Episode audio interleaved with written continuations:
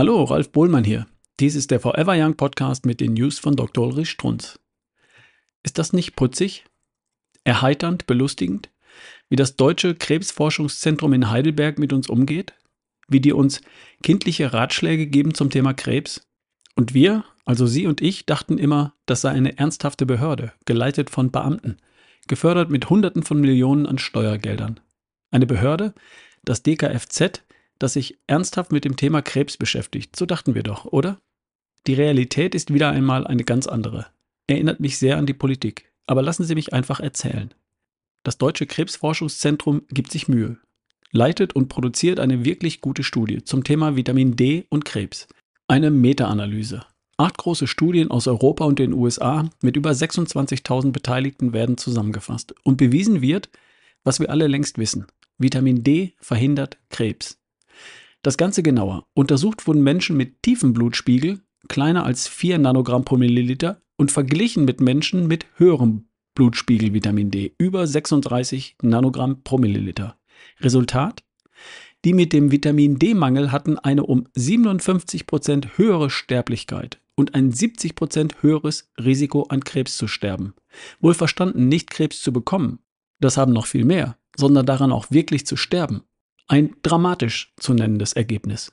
Wir können also, danke Deutsches Krebsforschungszentrum, 70 Prozent der Krebstoten in Deutschland das Leben retten. Mit Vitamin D. Jetzt kommt's.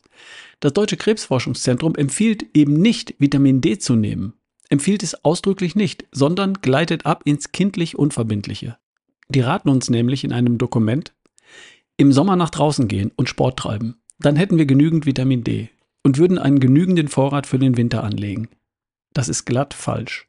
Die Frage, ob man in Deutschland durch ein bisschen Sport in der Sonne genügend Vitamin D tanken kann, ist längst gelöst. Das geht ausdrücklich nicht. Dargelegt in einem Dokument, das mir hier vorliegt. Selbst wenn Sie 300 Sonnenstunden im Monat erleben, steigt der Vitamin D-Spiegel nur um ungefähr 10 bis 20 Nanogramm pro Milliliter bis in den Herbst und erreicht dann hoffentlich 35 Nanogramm pro Milliliter verglichen mit der oberigen Zahl über 36 Gramm pro Milliliter. Vitamin D hat eine Halbwertszeit von zwei bis drei Wochen. Also ist das ganze Vitamin D im späten Herbst, im Winter längst verschwunden. Dieses Verhalten des Deutschen Krebsforschungszentrums nennt der berühmt bekannte Dr. Gröber bedauerlich. Er bleibt dabei im politisch höflichen Sprachbereich. Und das finde ich wiederum bedauerlich. Es wird einfach Zeit. Es wird Zeit, sich gegen solche unverantwortlichen Ratschläge zu wehren. Sehen Sie, an dem Ganzen ist gar nichts putzig oder lustig.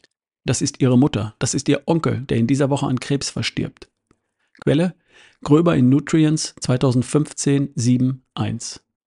Das war eine News von Dr. Ulrich Strunz, vorgelesen von Ralf Bohlmann hier im Forever Young Podcast. Bis zum nächsten Mal.